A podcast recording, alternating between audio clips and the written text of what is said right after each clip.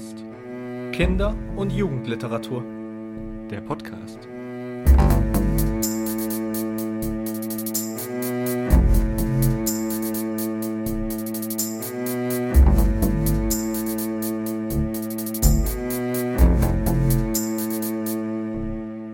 Wir reden heute über Grimms Märchen. Am Beispiel von Rumpelstilzchen, Marienkind und Der alte Großvater und der Enkel. Erschien 1812.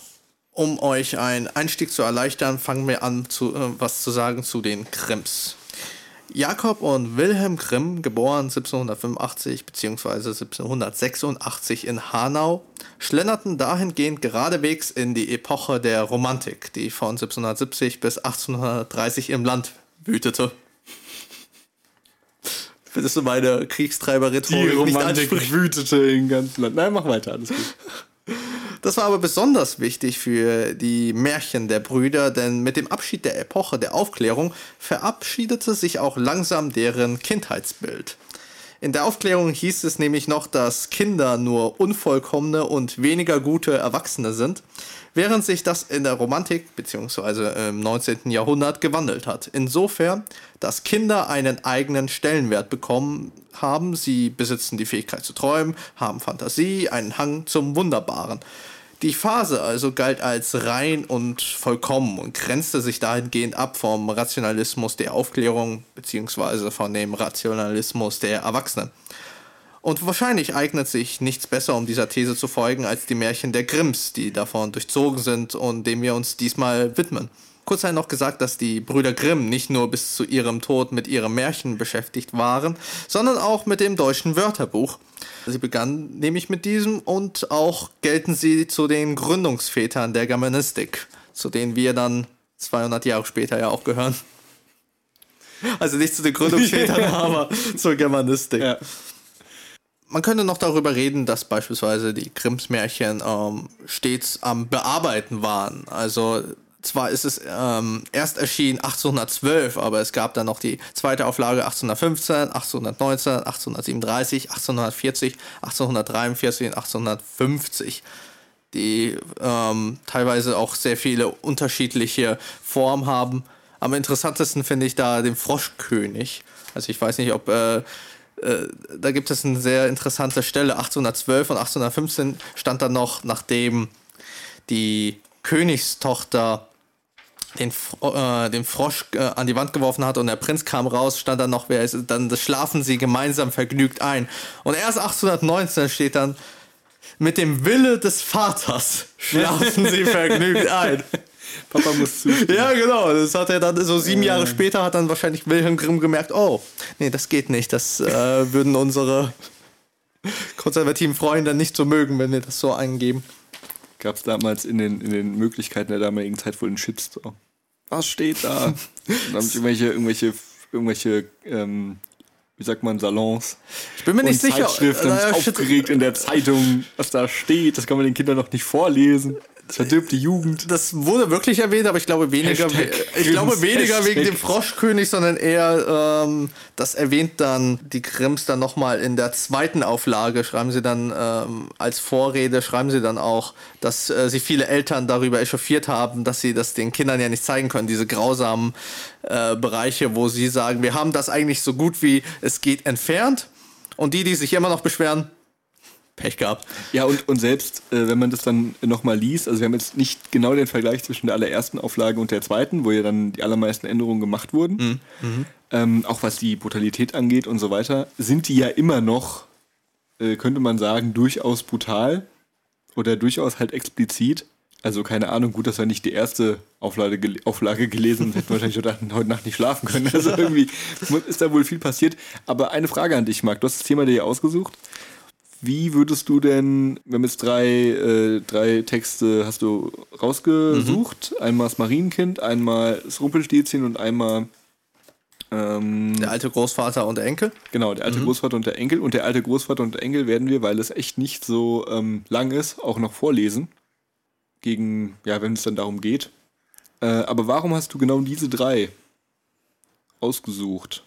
Äh, das hatte einerseits persönliche Entscheidungen, also zum Beispiel Rumpelstilzchen äh, schätze ich äh, persönlich sehr.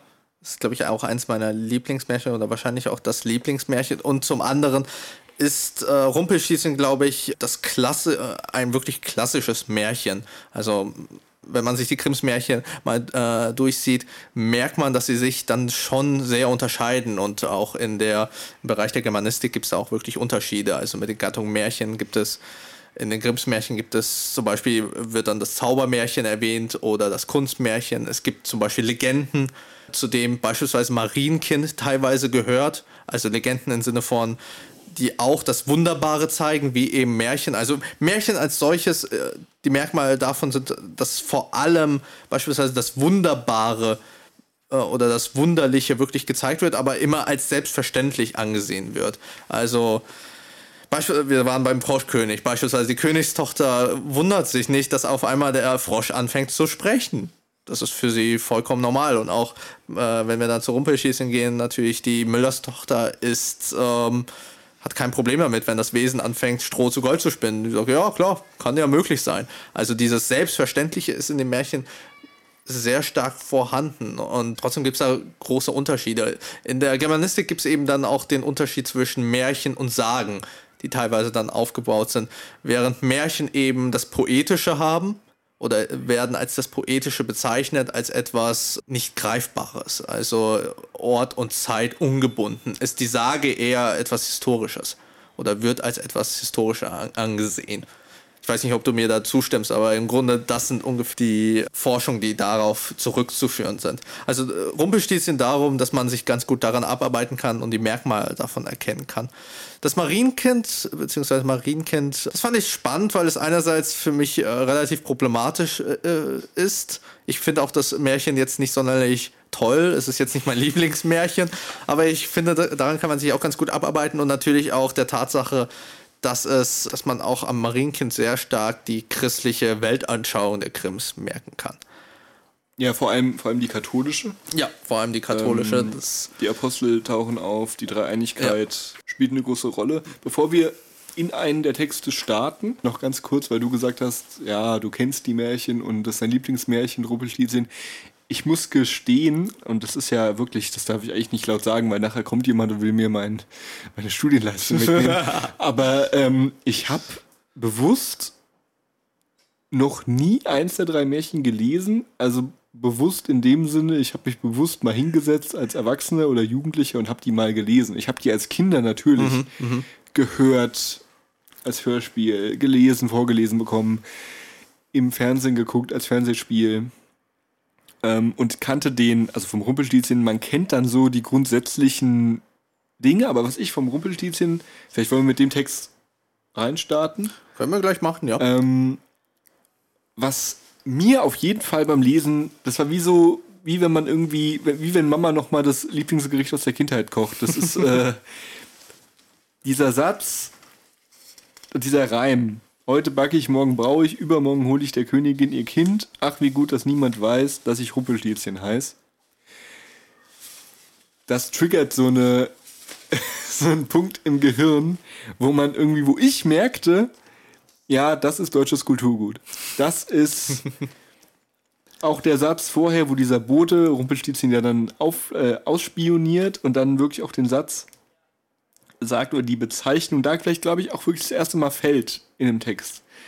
Ähm, den dritten Tag kam der Bote wieder zurück und erzählte, neue Namen habe ich, ein, hab ich keinen einzigen finden können, aber wie ich an einen hohen Berg um die Waldecke kam, wo Fuchs und Haas sich gute Nacht sagen ähm, Fuchs und Hase sich gute Nacht sagen. Das ist halt so ein Sprichwort, so eine Redewendung und die mhm, kennt mhm. man. Aber es ist natürlich für ein, eine Sprache, für eine Kultur, ja, für ein Kulturvolk oder wie auch immer, für jede Kultur wichtig, dass diese Sprichwörter irgendwann aufgeschrieben werden und irgendwann halt übergehen. Und ähm, man kann viel reden, aber sobald halt was irgendwo festgeschrieben ist, ist es eben da. Und deshalb hat das Märchen mich auf so eine Reise mitgenommen, wie wenn man halt einen alten Geruch wieder wahrnimmt. Das mhm. sind diese ganzen Sachen, wo man, das ist so toll, das ist wirklich, deshalb sollte man es auch wirklich nochmal lesen, und zwar alle. Das sind so Momente, wo man merkt, da war es zum ersten Mal, da war dieser Spruch zum ersten Mal. Und dann merkt man auch, wie wichtig diese Sammlung und auch das Humpelstilzchen-Märchen ist, ja, für die Begründung der deutschen Kultur Anfang des 19. Jahrhunderts. Absolut. Und es ist auch unglaublich populär, äh, vor allem in Deutschland. Es ist, glaube ich, nach der Bibel, glaube ich, auch das erfolgreichste Buch der Welt. Also, äh, und natürlich ist es klar, dass dann sehr viele Sprichwörter dann wirklich auch äh, in den Kanon oder in, die, äh, in das deutsche Kanon dann rübergewachsen sind. Bei mir war das ein bisschen anders. Ich hatte, ich bin weniger mit den äh, Grimms-Märchen aufgewachsen, mehr mit russischen Märchen. Das hat äh, vor allem was mit meiner Herkunft zu tun, auch wenn sie teilweise auch dann, glaube ich, schon Grimms inspiriert sind, auch wenn sie teilweise etwas seltsamer waren. Ich erinnere mich noch an, äh, es gibt ein russisches Märchen, das ich wundervoll äh, finde, Kalabok. Das ist so ein sprechendes Brot. Also, also da wird ein also ein altes Ehepaar äh, backt dann so ein Brot und will das essen und auf einmal fängt an, das Brot zu sprechen, beziehungsweise zu sagen, ja, bitte isst mich nicht, ich werde euch lieber was vorsingen, aber dieses Vorsingen ist immer nur eine Ablenkung, damit es sozusagen sich schön verziehen kann, beziehungsweise verrollen kann. Äh, und das macht er dann auch, wie, äh, wie es natürlich üblich ist, in dem Märchen dreimal, bis mhm. er dann zu dem Fuchs kommt. Und ich glaube, im Bereich des Tiermärchens und auch im Bereich im russischen Tiermärchen ist es so, dass der Fuchs der clevere ist. Mhm. Ähm, und da ist es so, da äh, sagt er auch, ich möchte dich essen. Und äh, das sprechende Brot sagt, nein, nein, ich sing dir lieber was vor. Und das, der Fuchs sagt, nein, nein, äh, ich äh, höre dich so schlecht, komm doch auf meine Nase. Mhm. Und dann macht er das und dann wird er vom Fuchs gegessen. ja, äh, damit, damit ja, bin ich aufgewachsen. Gut. Also ich hatte auch Rotkäppchen, daran erinnere ich mich noch, aber im Grunde Märchen habe ich erst, glaube ich, wirklich als Erwachsener beziehungsweise als Student dann mich mehr damit befasst, beziehungsweise dann auch zu schätzen gewusst, gewusst zumal ich auch in einem äh, Märchentheater zugegen bin, wo ich, äh, wo wir dann natürlich die Märchen dann anders interpretieren und neu auflegen, wo ich die natürlich dann nochmal neu empfange. Zum Beispiel spiele ich auch in Rumpelstilzchen mit in unserer Version, nur eben als König und als Bote und als Mühle. Naja. Viel zu tun. Viel zu tun. Gehen wir zum Rumpelschießchen, damit ihr alle ungefähr auch wisst, äh, um was es da handelt. Hier eine Zusammenfassung davon.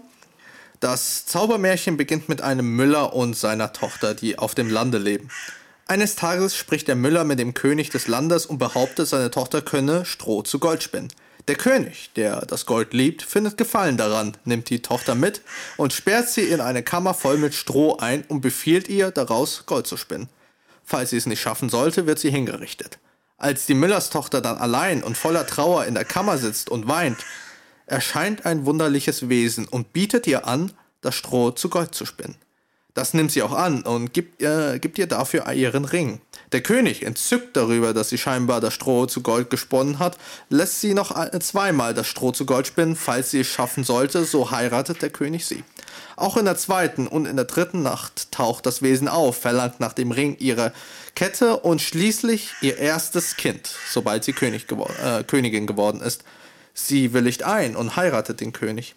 Nach der Geburt ihres Kindes kommt das Wesen wieder, verlangt das Kind. Sie verweigert dies und er bietet ihr an, das Kind zu behalten, sofern sie innerhalb von drei Tagen errät, wie sein Name lautet. Daraufhin versucht sie mit allen Mitteln den Namen zu finden, schickt einen Boten los, der dann im Wald ein Wesen entdeckt, das um ein Feuer tanzt und schreit, Heute back ich, morgen brau ich, übermorgen hole ich der Königin ihr Kind. Ach, wie gut ist, dass niemand weiß, dass ich Rumpelstilzchen heiß.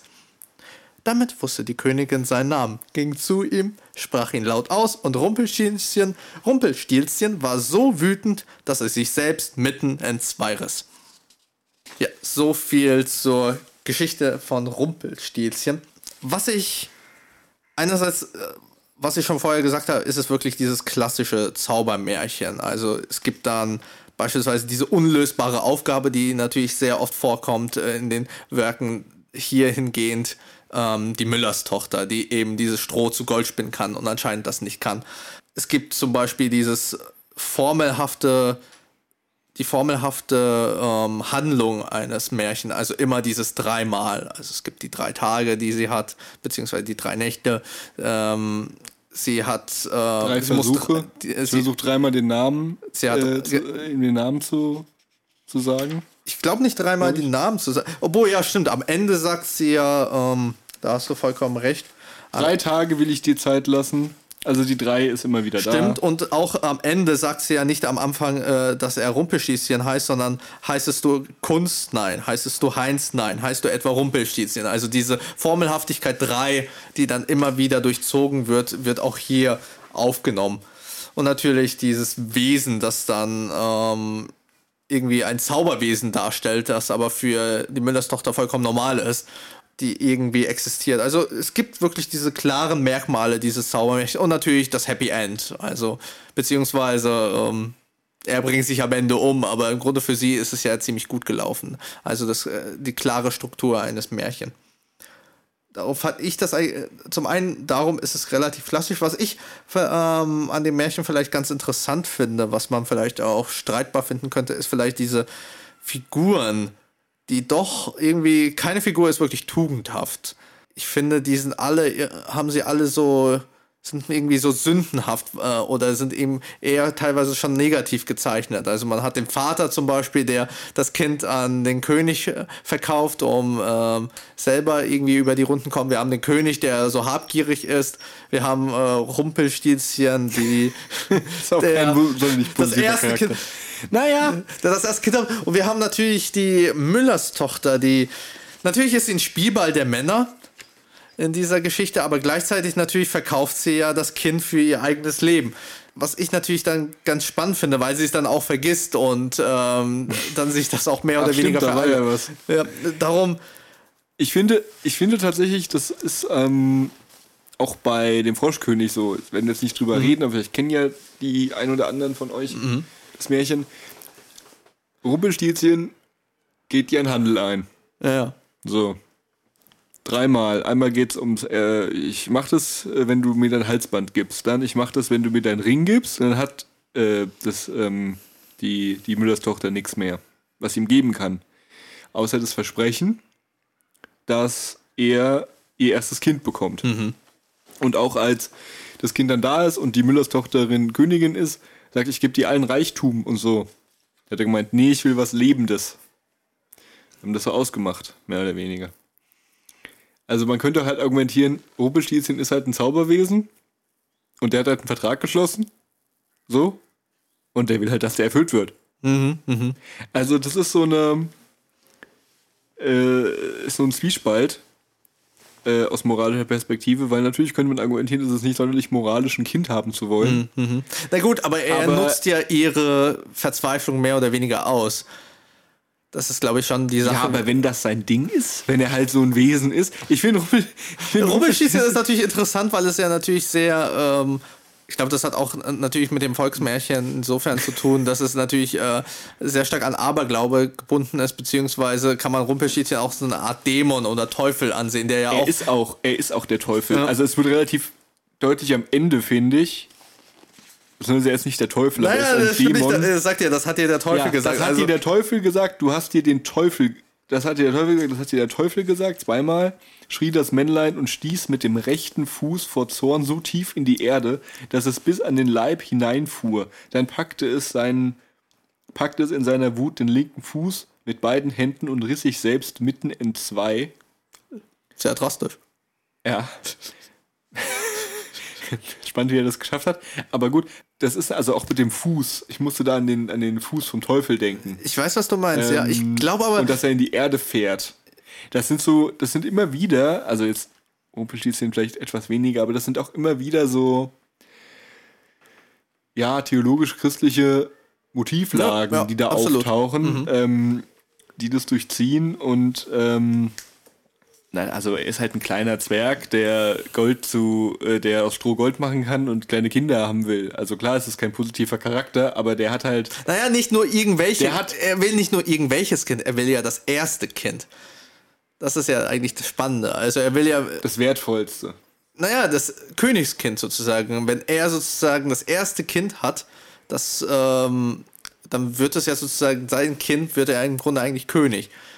Oder ähm, also wahrscheinlich wird es auch der Erstgeborene, also wahrscheinlich meinen sie auch den Sohn nicht, äh, so wie ich das verstanden habe. Also es geht sehr stark darum, ähm, was du eben sagst, der kleine Zwerg, vielleicht äh, ist es auch so eine Art Aufstiegsgeschichte von ihm, dass er natürlich möchte. Er lebt ja in diesem Walde und äh, da hat ihn Hat niemand. Und äh, er sieht dann wirklich diese Chance bei dieser Müllers Tochter, äh, dann das erste Kind zu nehmen. Vielleicht, vielleicht sollten wir da nicht weiter darauf eingehen, weil wenn er irgendwie im Wald lebt und aus Stroh Gold machen kann, frage ich mich, warum ist er immer noch im Wald? Das stimmt natürlich. Also, das ist da vielleicht auch, dann, dann tun wir der, dem Wunderbaren äh, ein bisschen Unrecht. Aber es spielt natürlich mit diesen ganzen Motivlagen auch, dass er einen Namen hat, den niemand weiß. Das sind so alte mythologische Herangehensweisen. Ich weiß nicht, ob teilweise. ja, es ist ein, diese, ich ähm, glaube eher, das ist in dieser Aberglaube-Geschichte, dass man den Dämon eben nur beim Namen nennen Ja, kann und ja. damit sozusagen die Angst besiegen kann. Genau. Ähm, ja. Wir haben das, glaube ich, in unserem Galli-Theater haben wir das, äh, wurde die Botschaft so aufgenommen, wenn du äh, die Angst beim Namen kennst, dann hast du keine Angst mehr davor. Und das könnte man sozusagen vielleicht darauf zurückzuführen. Äh, aber ja, natürlich, das ist ein, vor allem, weil ich denke, es ist ein Dämon mehr oder weniger, aber eher so ein Arbeiterdämon, also eher untergeordnet, der Ich könnte jetzt womöglich aufsteigen Ich möchte. könnte jetzt vielleicht auch die, ich weiß nicht, ob ich das darf, muss ich um Erlaubnis fragen, dass ich die Interpretations, äh, äh, den Interpretationsbogen etwas überspanne. Ach, ich ich weiß, ich habe nie was dagegen. Ähm, das sind auch so, wenn ich jetzt an die Dialektik der Aufklärung denke, ich weiß nicht, ob du die gelesen hast, Hm, leider nicht. Nein. Äh, also jedenfalls kenne ich sie, glaube ich, nur teilweise. von Theodor äh, von Adorno und Mhm. Horkheimer, alle Philosophiestudierende jetzt kurz weghören, ich sage bestimmt was Falsches, ähm, ist die Grundidee in der Dialektik, dass der Mythos, der vor der Aufklärung und Aufklärung verortet Adorno und Horkheimer so in der Antike, da hat es so angefangen, sagen sie, also mit den Philosophen, äh, dass die eben ähm, Naturgewalten durch Mimesis und Nachformung dieser Gewalten, indem sie dann irgendwie sagen, der Baum steht jetzt für den Naturgott, wir müssen jetzt um den Baum rumtanzen, dass sie so halt versuchen, Einfluss zu nehmen auf die Natur. Ja? Und die Aufklärung im Gegensatz dazu eben alles objektiviert, alles benennt in der Natur, alles kategorisiert und somit versucht, über die Natur zu herrschen. Die, der Hauptinhalt von der Auf Dialektik der Aufklärung ist dann, so wie ich die gelesen habe, dass der Mythos automatisch, dass die Aufklärung im Mythos angelegt ist und der Mythos in der Aufklärung. Dass der, die, die Aufklärung immer wieder zurückschlägt in den Mythos, was Adorno und Horkheimer eben so um die, um die Jahre, um die 40er, 30er, 20er Jahre verorten. Ähm, Dialektik ist 49 geschrieben. Ja, und dass der Mythos immer wieder in die Aufklärung schlägt und die Aufklärung immer wieder in den Mythos. Nur für dich und für alle Zuhörenden. Und dass das die große Scheiße des 20. Jahrhunderts ist und der Grund, warum es uns allen so dreckig geht. Was da passiert, ist natürlich auch, dass hier so ein bisschen Rumpelstilzchen einen Namen hat, den niemand weiß. Und man kann ihn halt dann beherrschen, indem man den Namen weiß. Also man merkt da natürlich auch diese, wenn man sagt, das stimmt, äh, so was die Ritsche Theorie sagt, man merkt da auch diese, diese Rolle von Benennung nochmal. Ja, diesen Einfluss nochmal der Aufklärung. Und wie gesagt, äh, 1815 ist das alles noch nicht so lange her. Also ich finde bei so alten Texten ähm, wirklich mal, auch wenn das vielleicht kitschig wirkt oder irgendwie nach Dreisat, aber dass man wirklich mal versucht, sich in die damalige Situation zu versetzen. Da sitzen die beiden Grimms in Kassel äh, und lassen sich da die Geschichten vorlesen von irgendwelchen Bauersfrauen. Und parallel lesen sie irgendwie Fichte und lesen und kriegen mit, ah, da gibt's so einen Hegel und da gibt's den und äh, ja, und Goethe ist auch noch am Leben. Das halt mega spannend ist, diese, diese ganzen Bewegungen äh, nachzuvollziehen in dem Niederschreiben dieser Texte, weil das muss man ja auch nochmal dazu sagen, da kannst du vielleicht gerade noch drauf eingehen, was auch für die anderen Texte gilt. Das sind erzählte Texte von Leuten aus dem Volk und die Grimms haben das aufgeschrieben, aber man merkt in allen Texten die starke Bearbeitung, die Literatur, literarische Bearbeitung davon und man merkt ähm, den Stil, der sich da durchzieht und der sich auch im Rumpelstilzchen zeigt. Ja, absolut. Es ist, ähm, also zwar hat, äh, zwar hast du natürlich recht, äh, die haben sich sehr viel von, ähm, äh, ähm, die haben sich natürlich sehr viel von äh, Bäuerinnen beispielsweise abgehört oder haben es ähm, dann aufgenommen, aber vieles davon haben sie bis zu ihren Lebzeiten verändert, vor allem Wilhelm Grimm, der sich damit ziemlich beschäftigt hat. Und natürlich auch, um diese Form auch dann zu erhalten. Also äh, in der zweiten Auflage steht dann beispielsweise, darum geht innerlich durch diese Dichtung jene Reinheit, um deren Willen uns Kinder so wunderbar und selig erscheinen. Sie haben gleichsam dieselben blaulich-weißen, makellos glänzenden Augen, die nicht mehr wachsen können, während die anderen Glieder noch zart, schwach und zum Dienste der Erde ungeschickt sind. Das ist der Grund, warum wir durch unsere Sammlung nicht bloß der, der Geschichte der Poesie und Mythologie einen Dienst erweisen wollten, sondern es zugleich Absicht war, dass die Poesie selbst, die darin lebendig ist, wirkte und erfreute, wenn sie erfreuen kann, also auch, dass es als ein Erziehungsbuch diene. Mhm. Also hier wird ziemlich deutlich, dass es natürlich nicht nur um, wie er es auch selber sagt, nicht nur um diese bloße ähm, Nostalgie oder beziehungsweise das bloße Abschreiben von Mythologien in, äh, im Lande geht, sondern wirklich darum, um eine gewisse Absicht zu intonieren. Einerseits eben dieses Erziehung, Erzieherische und andererseits natürlich dieses Poetische, was du eben auch gesagt hast, dass auch in der Romantik natürlich auch die Frage, beispielsweise die Naturfrage wieder eingegangen ist und natürlich auch, dass Kinder eine sehr wichtige Rolle in, äh, in der Romantik spielen, weil sie eben auch nochmal einen neuen Stellenwert dazu bekommen. Also es ist nicht nur ein bloßes Abholzen, darum ist es auch, äh, beziehungsweise ein bloßes Abschreiben, sondern es ist eine klare Interpretationsmöglichkeit, die darauf zurückzuführen ist. Ja. Also ich würde nicht sagen, dass die Texte unfassbar modern wirken heute. Das nicht. Aber sie, sie erklären irgendwie sehr viel. Sie geben einen unfassbar deutlichen Einblick in die damalige Zeit. Mhm. Ja, auch nochmal vor dem Hintergrund, wenn man sich fragt, was gab es für ähm, Kinderliteratur bis zu diesem Zeitpunkt, die groß verlegt und gelesen wurde. Da gab es von Campe Robinson der Jüngere, das ist eine Crusoe-Bearbeitung von Kampe.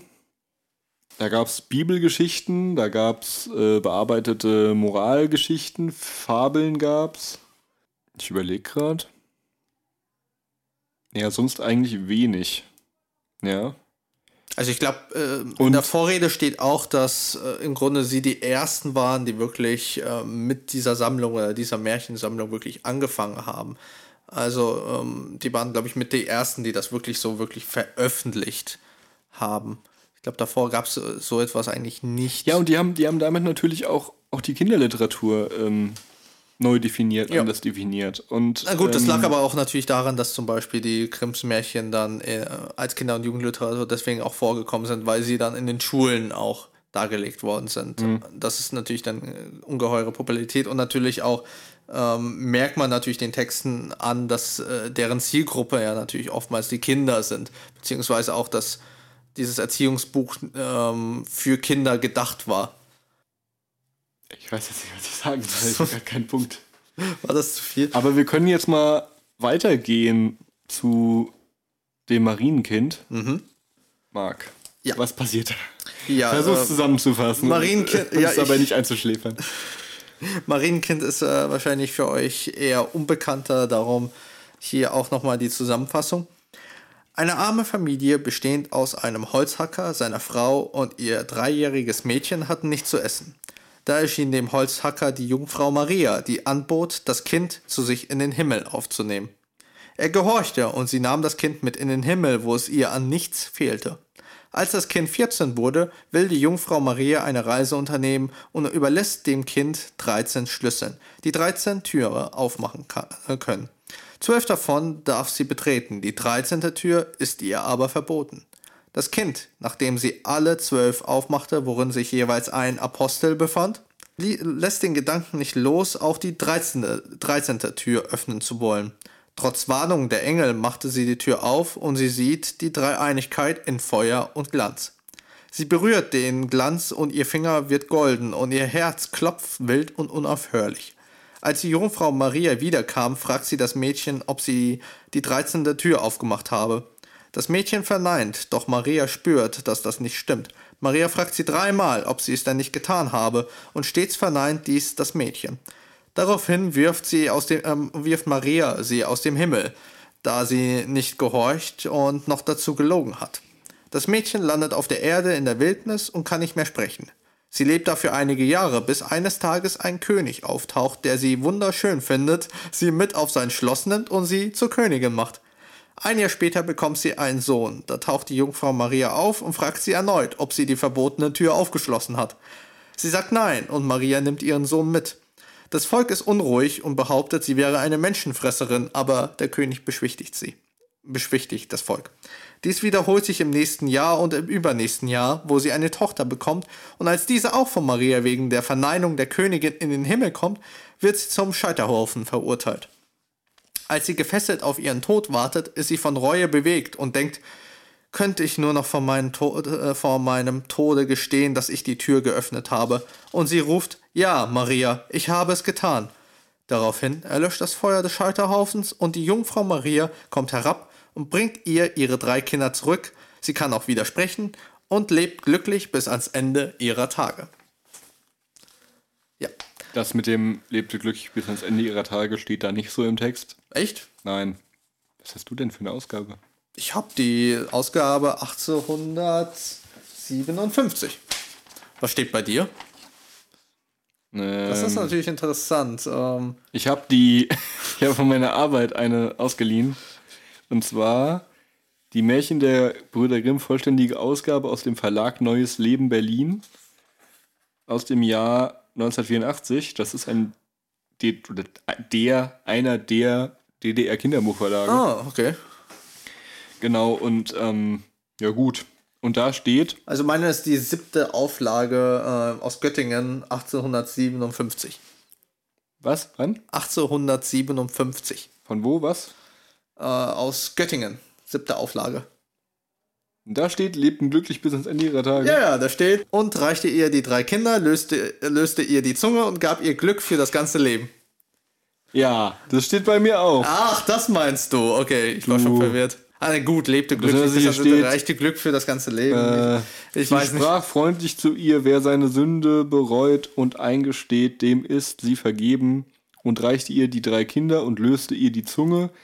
Lustig festzustellen, dass die drei Jahre lang nicht gesprochen hat. Ja, das ist... Und löste ihr die Zunge und gab ihr Glück für das ganze Leben. Ja. Wobei das ja Quatsch ist. Er löste ihr die Zunge. Wieso? Ja, weil sie auf dem Scheiterhaufen das doch ruft, oder? Oh. da kam mir die. Und sie dachte, sie dachte, könnte ich nur noch vor dem Tod gestehen, dass ich die Tür geöffnet habe. Ah ja, aber da steht ja auch da bei mir, kam da kam ihr die Stimme, Stimme dass, dass sie, laut, laut ausrief, ja Maria, ich habe es getan. Das ist natürlich also, interessant, ja. Man äh. merkt, man merkt die, die auch in anderen Texten vorkommt. Man merkt die, ja, die Ambivalenz des Textes, mm, was ja. seine eigenen Gesetze angeht. Na gut, aber für mich ergibt das vollkommen Sinn, dass sie natürlich dahingehend eine. St also, es ist natürlich ein. Also, es nimmt natürlich sehr viele christliche Merkmale an den Tag. Also, es ist wirklich äh, ziemlich zu vergleichen mit zum Beispiel der verlorene Sohn aus der Bibel. Also, es geht, äh, es ist eigentlich eine ziemlich starke Büßergeschichte. Und dass sie sozusagen die Stimme erst wieder erlangt, als sie sich eingesteht oder dass sie Reue sozusagen erlangt, das ist für mich, also aus äh, dem Parameter vollko äh, ergibt vollkommen Sinn oder jedenfalls aus dem Bereich des Wunderbaren. Ja, ja, auch weil sie dann aus dem Himmelreich rausgeworfen wird. Mhm. Dass sie aus dem Himmelreich rausgeworfen wird, weil sie gesündigt hat und sie nicht mehr sprechen kann. Ja. Und sie halt erst wieder sprechen kann, wenn sie einsieht, dass es, dass es halt eine doofe Idee war, die anzulügen. Mhm. Wobei ich mich halt auch frage, das sind alles Fragen, die man eigentlich nicht stellen darf, aber Echt? so ganz grundsätzlich, ihr wird gesagt, mach nicht die 13. Tür auf, lass es. So, sonst passiert was Schlimmes. Ja. Also, es passiert ja eigentlich auch nichts Schlimmes, aber dass sie einen goldenen Finger naja, hat. Ja, also ich fand die Jungfrau, die Jungfrau Maria finde ich unglaublich unheimlich. Als ich das zum ersten Mal gelesen habe, fand ich die total seltsam. Ja, die ist auch scary. Das, also das war echt gruselig. Ja, aber das, ganz kurz, das ist dann so, und dann begeht sie die Sünde ja. und schämt sich und mhm. wird es nicht zugeben. Und das ist dann halt eigentlich die Sünde, weil es passiert ja nichts. Und auch nachdem sie es zugibt, ja, ich habe es getan, passiert ja auch nichts. Ihr wird ja vergeben, naja, ja. weil sie die Lehre gelernt hat. Also ja. eigentlich ist halt auch diese ganze Warnung, dann passiert was Schlimmes. das ist wie wenn du mit einem kleinen Kind sagst, ähm, deshalb ist das ja auch so ein pädagogischer Text, Hm. wenn du einem kleinen Kind sagst, geh aber bloß nicht an die, ein, an die heine Schranktür. Das erste, was das Kind machen will, wenn du weg bist, ist an die Schranktür gehen, Hm. weil du es verboten hast. Wenn du gesagt hättest, ach, mach was du willst, ich hau mich weg. Ja, gut, dann ist aber- das Kind so, ah. und, und deshalb ist das natürlich immer auch damit verbunden. Also dieser, wo, aus dem Vorwort, wo du vorgelesen hast, das merkt man natürlich auch in allen Texten, dass das dieser pädagogische Anspruch irgendwo ist. Und auch hier, äh, wobei der hier halt nochmal in äh, katholisch-theologische Handlungszusammenhänge Ja, es, eingeordnet wird. das hat damit äh, natürlich auch zu tun. Ich habe einen anderen Text aus der Forschung gelesen, dass es ähm, Missionarserzählungen gibt. Und die Missionarserzählungen sind ja auch oftmals davon geprägt, dass es eben solche Legenden, also ähm, Marienkind ist zwar einerseits ein Zaubermärchen, weil es auch viele klassische Merkmale aufweist, aber es ist gleichzeitig auch eine Legende, äh, oder es ist äh, relativ legendenhaft aufgrund dieser religiösen Anmutung. Also Legenden sind insofern oftmals Geschichten von Heiligen oder Märtyrern. Das ist oftmals da aufzubauen. Und hier eben durch äh, die Jungfrau Maria hat es eine sehr legendenhafte Stellung. Und das merkt man hier auch. Aber was ich natürlich an dem Marienkind am Anfang, du hast natürlich recht mit diesen 13 der Tür. Sie hätte ja auch einfach den Schlüssel nicht geben müssen. Das habe ich mir auch so gedacht. Also, sie hätte ja einfach nur die 12 geben können. Dann hätten wir keine, hätten wir keine Geschichte, Marc. Nein, nein, ich Nicht so glaube. Sachen fragen. Darum finde ich ja die Jungfrau Maria so gruselig. Äh, Das war Absicht. Also, sie wollte sie ja testen. Savage Maria. Hätte einfach nichts gemacht. Ich, ich, also, ich finde, vor allem, dass sie ja die Kinder ja immer nach oben schickt, ne, äh, in den Himmel. Also, Ich habe am Anfang, als ich die Geschichte das erste Mal gelesen habe, habe ich an so Geschichten, ähm, habe ich so das so gelesen, dass sie, dass sie in den Himmel kommt, nachdem äh, die Jungfrau Maria dem Vater erscheint, dem es ja nicht gut geht, oder so wirtschaftlich. Und dachte ich, ja, okay, die ist jetzt tot. ja, Ist ja in den Himmel geholt. Und dann passierte aber halt so eine, die wohnt dann da halt, wie in so einer freshen WG mit den zwölf Aposteln.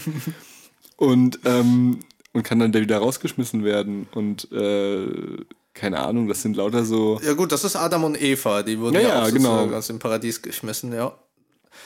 Also äh, äh, dieses Form von das Himmelreich zeigen, das ist ja in der Bibel sehr weit vertreten. Ich glaube, es gibt die, die Geschichte von ähm, den 40 Frauen und äh, 40 Teelichtern. Ich weiß nicht mehr genau, Was? wie. Ist auch ein russisches Märchen. Nein, nein, nein, nein, das ist aus der Bibel, ähm, wo es auch darum geht, um sozusagen ins Himmelreich zu gehen. Also die meisten Gleichnisse von Jesu sind ja im Grunde ähm, Sei wie ein Teelicht. Sei wie ein Teelicht. Nein, nein. Also es ging einfach nur darum, was du tun musst, um sozusagen ins Himmelreich zu kommen. Und das ist ja unglaublich äh, katholisch dann äh, meistens auch geprägt. Und hier merkt man das natürlich auch. Hast du noch aus der Sekundärliteratur was gefunden zu dem Marienkind? Also das ist äh, dann natürlich... Weil das auch ja eine der, der unbekanntesten äh, Sachen ist. Also wir hätten jetzt auch die Rotkäppchen machen können und die sieben Geißlein und äh, Das stimmt, den. Froschkönig und noch Hans im Glück und die Bremer Stadtmusikanten. Was ich auch ein super Märchen finde, ganz nebenbei. Also wenn wir noch mal eine zweite Folge äh, zu Grimms machen werden, wo ich die Vorbereitung machen werde, dann werden wir auf jeden Fall die Bremer Stadtmusikanten machen. Ja, aber... Schreibt's in die Kommentare. Ja, aber ich fand Äh, eben, durch Rumpelstilzchen haben wir ja schon sozusagen ein klassisches Märchen aufgenommen. Und Marienkind ist in dem Sinne nochmal eben durch diese Missionarstätigkeit, die es dadurch entspricht, nochmal ein anderes, ähm, hat nochmal einen anderen Stellenwert. Was äh, sozusagen mein Grund war, warum ich fand, dass äh, das eben aufgenommen ist. Und andererseits, weil ich eben das auch teilweise eben problematisch finde, eben diese Art und Weise, wie dort ähm, teilweise Sachen verhandelt werden. Also im Grunde, vor allem die Jungfrau Maria wird, äh, nimmt ja teilweise, also wenn wir das ganz drastisch nehmen, ja die Kinder weg. Oder im Grunde werden auch nur, weil sie Nein sagt oder nur, weil sie sich sozusagen ihrem Befehl nicht äh, geordnet hat. Also steht auch im Text, da sie nicht gehorcht. Also es Ja. ist eine ziemlich autoritäre Jungfrau Maria, die da eigentlich auftritt. Und erst wirklich vor dem Scheiterhaufen, wo sie dann äh, sagt, ja, okay, jetzt habe ich es getan. Erst da, okay, jetzt darfst du äh, machen, was du willst. Ja, aber das ist auch, das ist auch eine äh, ne, ne, katholische Grundidee. Also, Ist es, ist es. Also es ist keine protestantische- Dir kann, dir kann deine Sünde immer vergeben werden. Ja. Und dann ist auch keiner bös. Du musst dich halt damit auseinandergesetzt haben und ähm, ja, genau. Und dann kriegen wir das alles hin. Und die Protestanten sind an der Stelle eben eher äh, vergeben kann dir keiner was, äh, kannst nur dir selber vergeben, musst du mit dir selber ausmachen und äh, Maria und die, der Heilige Geist und ähm, die Apostel, das ist eher das egal, brauchst auch zu keinen Heiligen beten, es gibt eh nur einen Gott.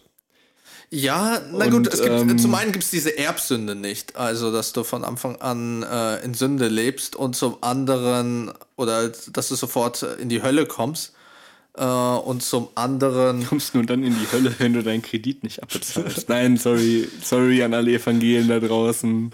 äh, und äh, natürlich, eher ist es diese Sache, äh, wie du eben gesagt hast, du kannst äh, im katholischen Bereich kannst du eben immer vergeben, während im protestantischen Bereich eher so ist, wenn du gut lebst, dann ähm, kommst du auch in den Himmel. Also wenn du fleißig bist, also darum gibt es auch eine ziemlich starke ähm, Parallele zu Protestantismus und Kapitalismus. Ja. Äh, das hat Max Weber dann herausgefunden, aber das ist nochmal ein anderes Thema. Also ein anderes Thema. Aber gerade weil ich dazu noch gerade was lese, ähm, die Max Webersche Idee ähm, in dem Buch oder in, dem, in, dem, in der Arbeit äh, oder in der Studie, muss man eher sagen, äh, der, Protestantismus und oder der der Geist des Kapitalismus. ja. Mittlerweile gibt es genug Autoren, die sagen, hm, er interpretiert den äh, Protestantismus da historisch ein bisschen falsch. Also, weil er ortet da viel historisch über, über die Bankiers und die Calvinisten und so weiter. Und mittlerweile gibt es Forscher, die sagen, ja, aber es gab auch genug Bankiers, die Katholiken waren. Und dementsprechend mittlerweile alles nicht mehr so 100%. Aber natürlich, äh, was teilweise, äh, was bleibt, ist die Wirkung dieses Textes und andere auf diesem Text aufbauende Untersuchungen dieser Calvin, eher ja calvinistischen, was ja nochmal so eine Sonderrichtung war, Grundüberlegung zu sagen, du hast dann Erfolg, du bist dann, äh, Gott liebt dich dann, wenn du Erfolg im Beruf hast und wenn du Erfolg im Beruf hast, wird Gott dich auch lieben. Oder wenn du gut arbeitest oder viel Geld verdienst. Das ist natürlich eine Grundidee, die so im, im, in, der, in der katholischen Kirche äh, nicht auftaucht. Das ist Gott relativ egal, solange du äh, deinen Nächsten liebst und äh, dich Ja, an die richtigen Heiligen wendest und wie auch immer. Naja, ja, gut, in also- katholischen sieht es auch, äh, kannst du eigentlich wenig machen. Oder solange du nichts gegen die katholische Kirche sagst, ist alles cool. Also gehörst du zu den Auserwählten oder nicht? Äh, Im Protestantismus ist es eben da anders aufgebaut. Also das Marienkind merkt man äh, diese katholische äh, Grundvoraussetzung ziemlich an. Aber ich fand auch eben auch dann trotzdem, ähm, obwohl es eben diese Missionarserzählung ist, merkt man natürlich äh, diese grimmsche äh, Märchenweise dann trotzdem noch an, durch diese, zum Beispiel dieses dreimal, das immer wieder vorkommt. Und man muss auch zugeben, Marienkind ist auch das dritte Märchen, also hat natürlich nochmal ein äh, Bei mir auch. andere Gewichtung. Ja, das ist ja generell, das ist das dritte Märchen, das dann erschienen ist. Und auch natürlich dieses teilweise Realismus insofern, dass es auch eine arme Familie zeigt. Also das ist in vielen Werken von Grimms Märchen, die, glaube ich, äh, ihnen das, glaube ich, auch wichtig war, die Kindheit nicht unbedingt zu so stark zu idealisieren, sondern auch zu zeigen, es gibt arme Familien, die hatten eben nichts zu essen. Wobei ich da auch über, wobei ich da auch sagen würde, wenn wir sagen, dass die Grundideen für diese Geschichten aus dem Volk kamen, ähm, grundsätzlich natürlich mit dem, mit dem Topos armer Außenseiter, wir müssen nicht Campbell bemühen und den Heros in tausend Gestalten, aber wenn jemand arm ist in der Geschichte, hast du natürlich eher erstmal eine Story. Das stimmt nicht unbedingt. Also ähm, denke an Aristoteles, der vor allem sagt, die Adligen haben immer eine Geschichte zu erzählen, beziehungsweise die können nur fallen, während die. Ja, okay, wenn du jetzt ja, halt halt halt. Also ja, wenn du jetzt reicher Grieche bist im antiken Griechenland, der genug Sklaven hat, dass er selber nicht arbeiten muss, okay. Aber wenn Also- wir jetzt von Hans und Franz äh, 1750 Ja, reden, die also sich wie schon, ja, also, wie schon gesagt, ich würde dir da in diesem Sinne widersprechen, dass es ja oftmals, äh, vor allem im Dramenbereich, wirklich erstmal Lessing, äh, glaube ich, sogar der erste war mit Emilia Galotti, der dann ähm, teilweise Arbeiterklasse gezeigt haben, die auffallen können, also in Tragödien. Ähm, was sozusagen als die edleste Form von Dramen dargestellt haben, während man vorher nur gesagt hat, ja, nur Adlige können fallen. Die Arbeiter sind ja schon unten. Ja, gut. Das, äh, also, Rassismus. ist das Rassismus? Klassismus, habe ich Klassismus, gesagt. ich hab schon Angst gehabt, Nee, ja. nee, nee, alles gut. Ich weiß nicht, ich, äh, wenn man sich auch mit der Biografie von den Grimms Märchen, äh, mit den Grimms beschäftigt, die ja auch teilweise in Armut gelebt haben und auch eine sch relativ schwierige Kindheit gehabt. Also ihr Vater ist gestorben, äh, sie mussten dann teilweise alleine klarkommen. Ähm, sie mussten sehr schnell erwachsen werden. Zeigen sie, glaube ich, habe äh, hab ich so auch teilweise den Eindruck gehabt, oder jedenfalls sagt es auch teilweise die Forschung, dass es sehr viel von ihrer eigenen Kindheit da auch ein bisschen widerspiegelt. Und darum ihnen, glaube ich, dass auch wichtig ist, dass eben die Kinder da ähm, auch in der Armut gezeigt werden, beziehungsweise auch diese Vorstellung, dass sie äh, dann aufsteigen können. Also den meisten, also es gibt ja auch fast immer ein Happy End, wie auch im Marienkind oder zum Beispiel Sterntaler ist, glaube ich, da, wo das Kind ähm, äh, Waisenkind ist und eigentlich nichts hat und am Ende kommen eben diese Sterne äh, heraus, weil sie eben so selbstlos gehandelt hat, was auch mhm. ein christliches Symbol äh, darstellt. Ja. Na gut, kommen wir aber, würde ich sagen, zum letzten, zu unserer Sonderstellung zur Parabel. Und da sie relativ kurz ist, lese ich sie einfach mal vor. Jetzt geht's ab. Der alte Großvater und der Enkel. Es war einmal ein steinalter Mann, dem waren die Augen trüb geworden, die Ohren taub und die Knie zitterten ihm. Wenn er nun bei Tische saß und den Löffel kaum halten konnte, schüttete er Suppe auf das Tischtuch und es floss ihm auch etwas wieder aus dem Mund. Sein Sohn und dessen Frau ekelten sich davor, und deswegen musste sich der alte Großvater endlich hinter den Ofen in die Ecke setzen, und sie gaben ihm sein Essen in ein irdenes Schüsselchen und noch dazu nicht einmal satt. Da sah er betrübt nach dem Tisch und die Augen wurden ihm nass. Einmal auch konnte seine zittrigen Hände das Schüsselchen nicht festhalten, es fiel zur Erde und zerbrach. Die junge Frau schalt, er aber sagte nichts und seufzte nur. Da kauften sie ihm ein hölzernes Schüsselchen für ein paar Hehler, daraus musste er nun essen.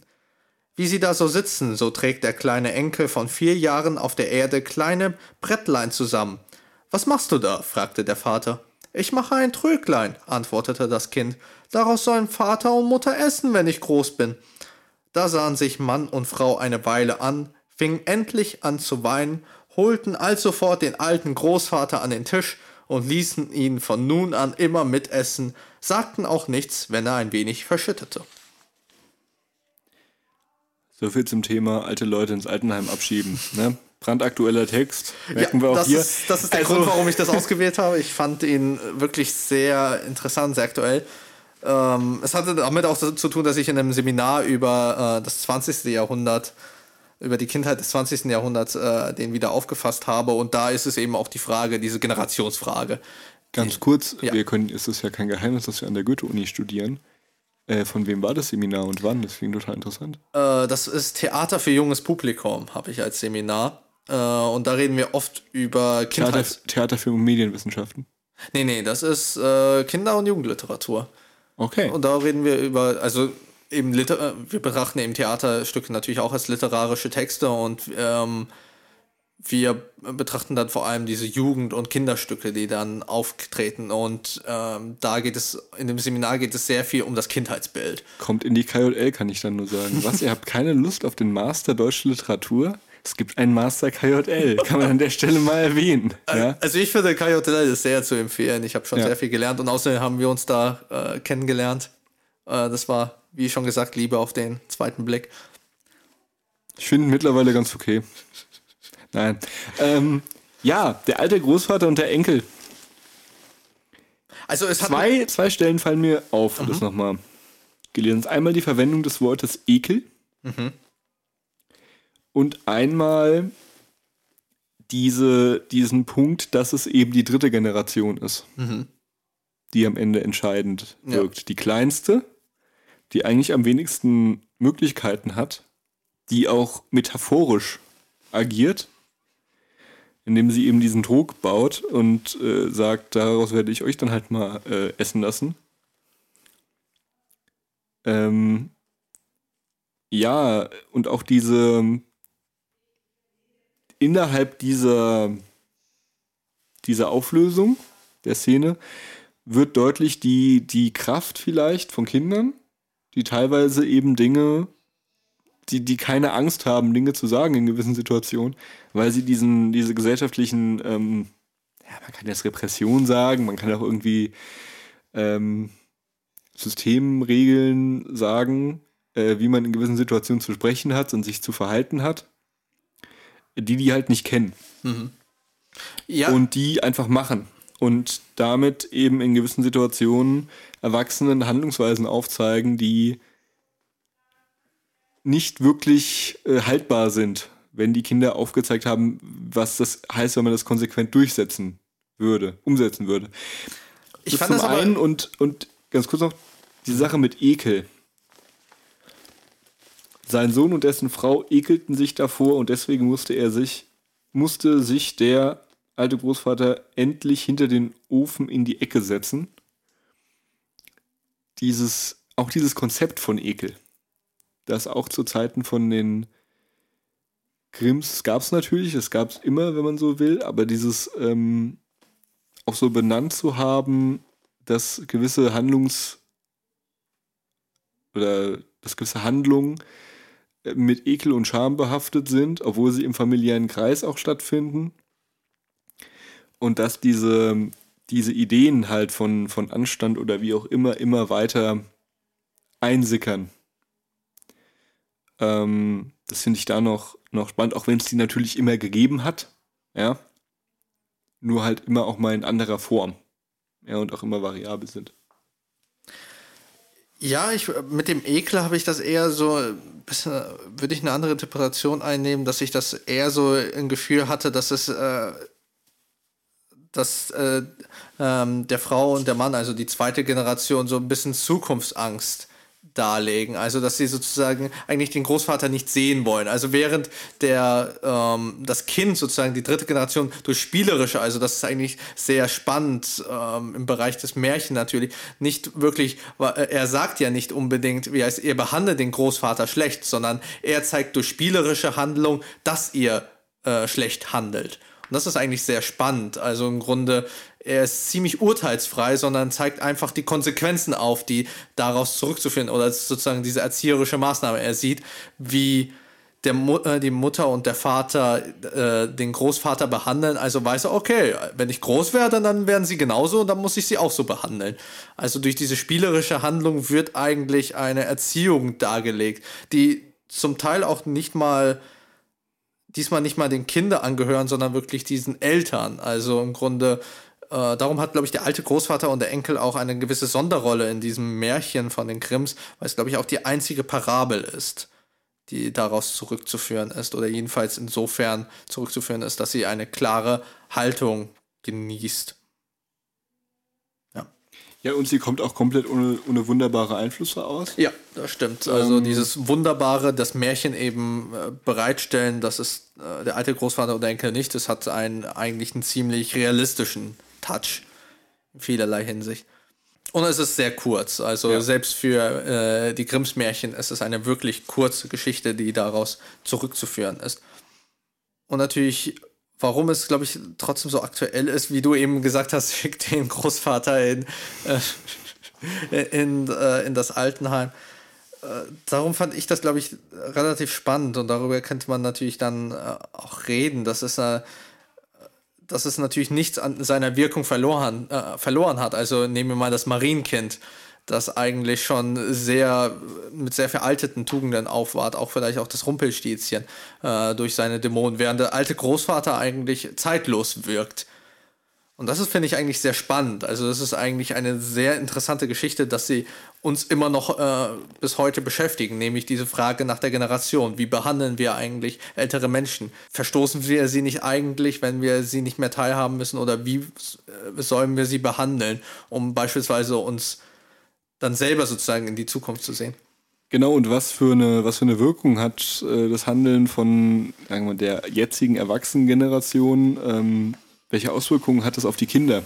Also wir wollen jetzt nicht den, den, den Bogen zu weit machen, aber ich neige da ja immer mal zu. Aber wenn wir jetzt äh, in der Corona-Zeit gesehen haben, wie Generationen Problem, Genera äh, Probleme verschiedener Generationen behandelt wurden, dann merkt man da eben auch relativ stark, wie was für einen Einf Einfluss oder Eindruck das auf gegenseitig die Generationen aufeinander haben. Also wenn wir sagen, es gibt eine junge Generation, es gibt eine erwachsene Generation, es gibt eine alte Generation, mhm. wenn wir diese Dreiteilung machen und die dann darauf irgendwie beziehen, ist es immer so, dass immer jede Handlung oder jede Generation einer anderen Generation ein, ein Bild vermittelt des gesellschaftlichen Zustandes und dass man halt nicht vergessen darf, eigentlich, dass die junge Generation irgendwann die erwachsene Generation sein wird, die alte Generation irgendwann gestorben sein wird und die mittel- oder die erwachsene Generation halt irgendwann alt wird. Ja.